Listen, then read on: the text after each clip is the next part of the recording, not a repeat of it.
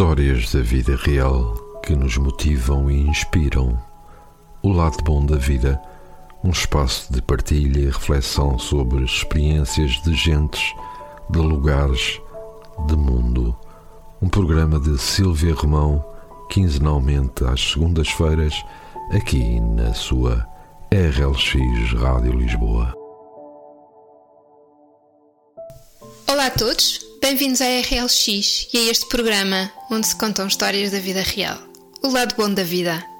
O meu nome é Silvia Romão e hoje trago-vos uma história muito, mas mesmo muito pessoal. Hoje, ao contrário do que raramente acontece, revelo-vos a identidade da pessoa de quem falo, mas só mesmo no finalzinho. Espero que ela não se zangue comigo, porque nem sequer a autorização lhe pedi.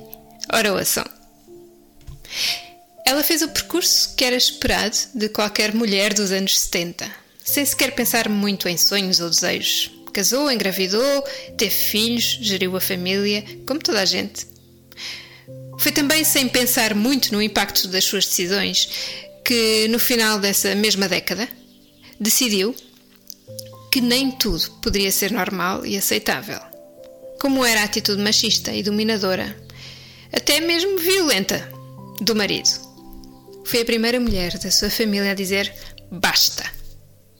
A primeira a divorciar-se e a sofrer a discriminação daqueles que, mesmo que secretamente pudessem desejar fazer o mesmo, escolheram o caminho estoico do aguentar. Porque era suposto, porque não podia ser de outra maneira, porque havia coisas que iriam parecer muito mal e não facavam bem na história de uma família tradicional. Estas pessoas, que teoricamente a amavam, espiaram as suas frustrações, criticando-a uh, por ter a coragem de decidir que havia outros caminhos que não tinham de passar pela subjugação ao patriarcado. Nessa altura, a sua luz brilhou de outra forma, mas talvez porque a força da tradição familiar ainda pesava, escolheu voltar a casar com um homem cujo ego ofuscou o seu brilho. Desta vez, o patriarcado vinha disfarçado de modernidade. Encontrou ali terreno fértil naquele frágil amor próprio.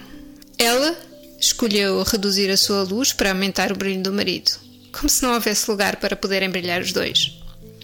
Foi assim durante mais de uma década, até que esse mesmo marido encontrou alguém que ele acreditou poder ajudá-lo a brilhar ainda mais. Novo divórcio, mas desta vez ela já tinha preparado a armadura que iria impedir que o peso da crítica familiar a derrotasse.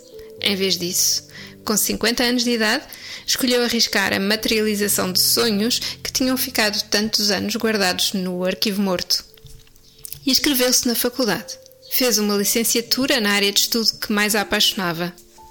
Reformou-se antecipadamente, mesmo sabendo que teria uma penalização na pensão, porque preferiu a riqueza de ser dona do seu próprio tempo.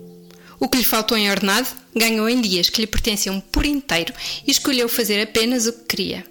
Aprendeu a cantar, foi atriz de teatro, deu aulas das matérias que a apaixonavam, viajou muito, sempre com as companhias que lhe davam realmente prazer.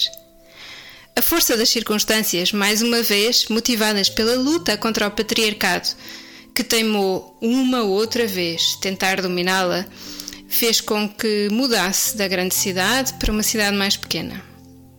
Receou ver os seus sonhos abanados, mas não permitiu.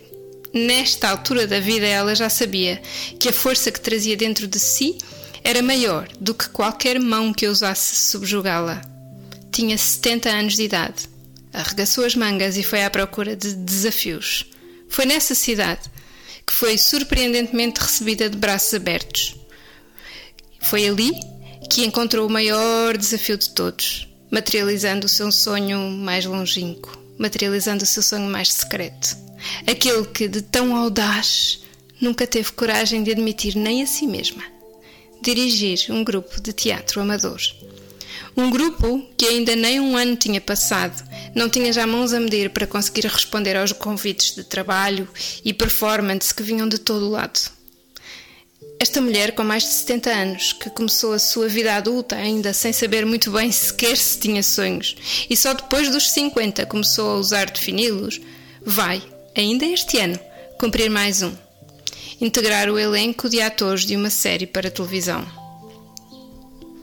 Ontem esta senhora foi comigo ajudar-me a fechar a porta de um capítulo árduo. E depois? Depois fomos almoçar e festejar o dia da mãe. Se existe alguma coisa que eu queira receber de herança dela, que seja a sua resiliência. Um abraço, mãe, por todos os agradecimentos que ainda não te dei. E hoje termino com uma música que eu sei que é uma das suas preferidas, porque a vida é uma festa. Dê lá para onde deres.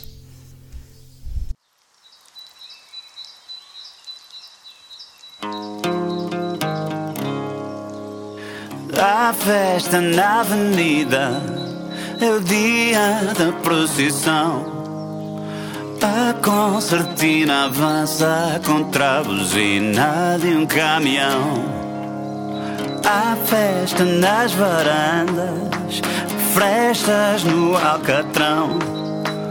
Ouvem-se as bandas por entre as sarabandas do capelão. Se a América se lembrar de carregar no tal botão, que o mundo dura ao menos até ao fim do dia da procissão.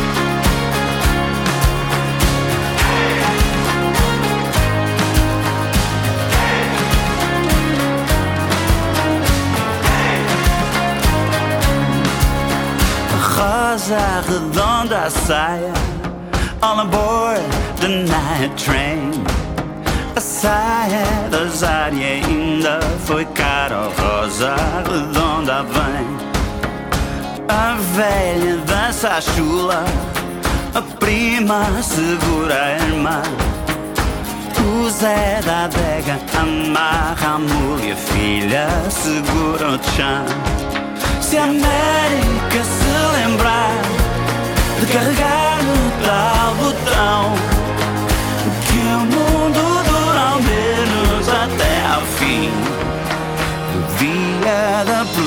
procissão.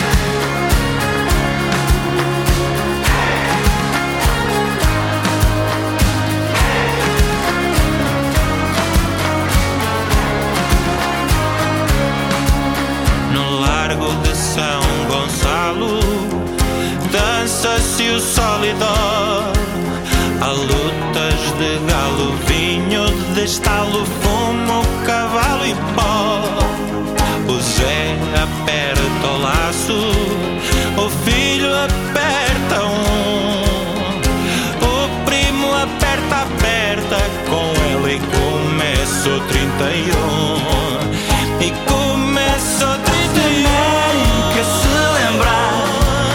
carregar no tal botão Que o mundo dura ao menos até ao fim Do dia da procissão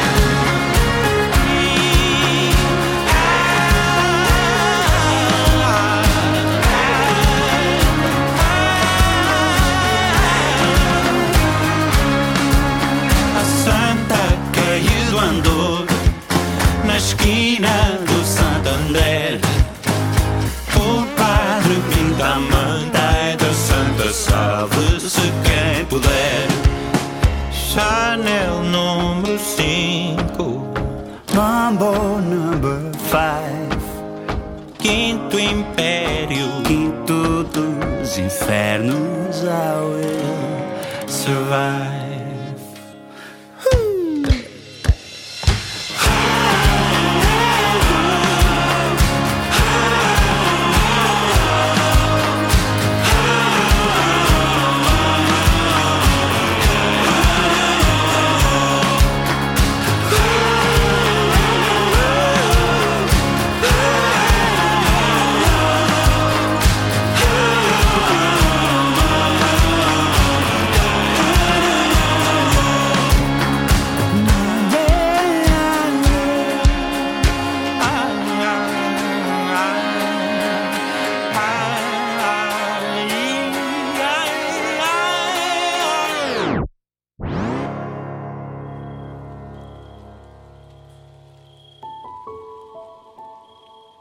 Histórias da vida real que nos motivam e inspiram. O lado bom da vida, um espaço de partilha e reflexão sobre experiências de gentes, de lugares, de mundo. Um programa de Silvia Romão, quinzenalmente às segundas-feiras, aqui na sua RLX Rádio Lisboa.